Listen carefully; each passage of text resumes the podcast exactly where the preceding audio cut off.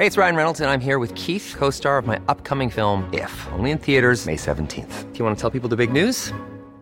All right, I'll do. Sign up now and you'll get unlimited for $15 a month in six months of Paramount Plus Essential Plan on us. Mintmobile.com slash switch.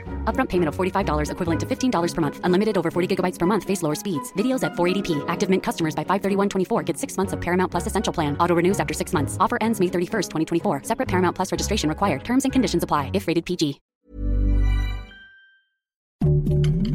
Heraldo Podcast. Un lugar para tus oídos. Noticias del Heraldo de México. Durante su conferencia mañanera, el presidente López Obrador dio a conocer un plan para dejar al ejército en las calles después de marzo del 2024, como establece hoy la constitución política. La estrategia planea transferir la Guardia Nacional a la Secretaría de la Defensa Nacional con el objetivo de garantizar la seguridad pública.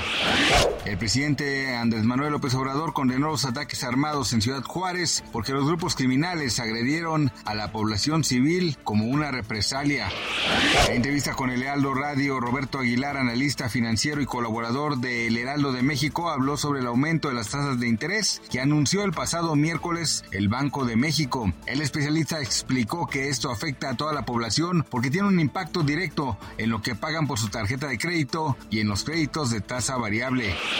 Las autoridades sanitarias de Nueva York detectaron el virus de la poliomielitis en aguas de las cloacas de la ciudad. Este hecho encendió las alertas una semana después de que se reportara un caso de enfermedad en el condado de Rockland, al norte de la ciudad.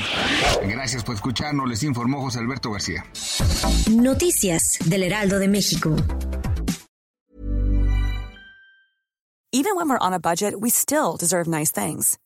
Quince is a place to scoop up stunning high-end goods for 50 to 80% less than similar brands.